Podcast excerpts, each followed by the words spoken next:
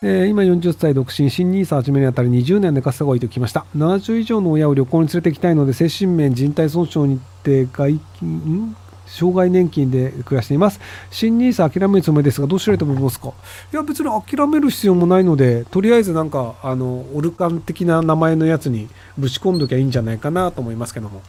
であの別に20年以上寝かせなくても儲かる時もあるし、まあ、必要なのが20年後っていう場合もあるんですけど、まあ、あの余ってるお金があるんだったらあのとりあえずそんなにこう損しなそうな SP500 だったりなんかあの海外投資ファンド的なあの手数料無料のあのファンドに。で、大体あの今、あのどの証券会社行っても、あの、新 NISA おすすめなんかファンドランキングみたいなのがあるんですけど、それの上位にあるやつって、大体手数料無料のあの海外に投資するやつだったりするので、もうそこら辺選んで適当にあのオルカンって何？オールカントリーって言われるので、まあ、あの世界中の国に投資をするっていう。なので、あの日本だけに投資をすると、日本が悪くなると、あの自分の投資信託の成績も悪くなるんですけど、日本が悪くなった時って、他の国が良くなってることあるんですよ。要はアメリカが良くなってるから日本が悪くなる。で、ドイツが良くなってるから日本が悪くなる。みたいなのもあるので、世界中に投資をしておくと、世界っていうのは基本的には経済成長してるから、まあ大体成長するよねっていうので。なので、まあ、アメリカはそのあの一本足打法の人もいるんですけど、オールカントリーっていうタイプもありかなっていう人もいるので、まあ、そこら辺あの1個に分けないであのファンド3つぐらいに分けるっていうのがいいんじゃないかなと思いますけども、はい。えー、僕は慶応薬学部出身の無職ですが、今月ポケモンの新作発表を迎える中、最近ポケモンは明らかにパクったゲーム、パルアールが CM でバチクソリアリーコしています。小さなゲーム会社では訴えられない著作権ギリギリを攻めて成功しているんですが、ヘルクさん、ポケモンパクったゲームについてどう思いますかえっと、あの、キャラクターのイメージは似てると思うんですけど、著作権法に触れる部分、僕が知る限りないんですよね。まあ、僕あの、パルワールドやってないので、あの、そのゲームの内容自体は全然わかんないんですけど、ただその、キャラクターがそれっぽいっていうのは別に法律には全く触れないんですよ。あの、えっ、ー、と、ファイアーエムブレムっていうゲームを作ってたメーカーが、まあ、その任天堂があの作ってるというふうに世間的には言ってるんですけど正確に言うと任天堂を発注していて制作会社が作っていてで制作会社の方がティルナノーグじゃねえやなんだっけ？ティーリングサーガー？名前忘れちゃった。えっ、とそのファイアーエンブレムにめちゃめちゃ似てるゲームを出したんですよ。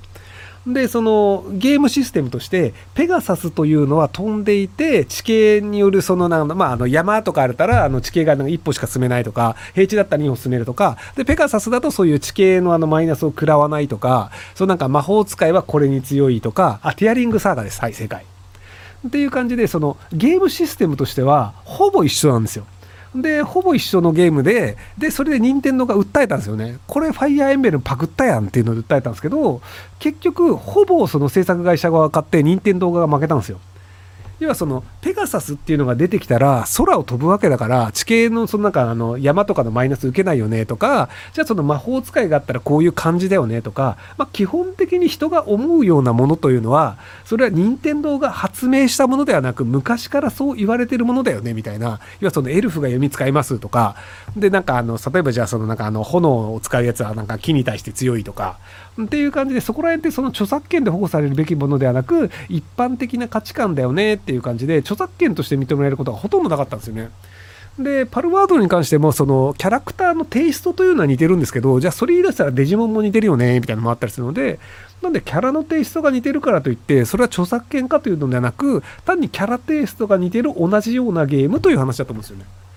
なので、あの著作権ではないので、特に法律的には問題ないんじゃないかなと思いますけどね。とはいえ、あのゲームやってないので、あんまわかんないですけど、で、釣りのゲームで DNA とどっかの会社が裁判やった時も、なんかその、釣りで魚がこう引き、あの、釣れそうになると、こう、チュルルルルってなんか照準があってきて、で、照準が一番小さい時にボタンを押すと釣れるみたいなのがあるんですけど、で、それがそのまあ、任天堂のゴルフとかも同じような構造で、なので、あの、それも確か結局著作権としては認められなかったんですよね。なんかこれくらい誰でも思いつくよね、みたいな。なので、コロプラの、えっ、と、スマホで十字キーを出して移動するとかが、確か他の会社がやってなくて目新しいとかで、裁判で結構な額になって、で、それは確か和解で終わったんじゃなかったかな。っていう感じで割とそのあのゲームに関してのその著作権でガチで勝つっていうのは結構難しいのでなのでまああのその佃オリジナルのオセロっていうゲームがまああのまんまパクったやつがリバーシっていう名前でネット上にあったりするように基本的にそのゲームの構造とか仕組みっていうのは権利で保護されないですよとはい。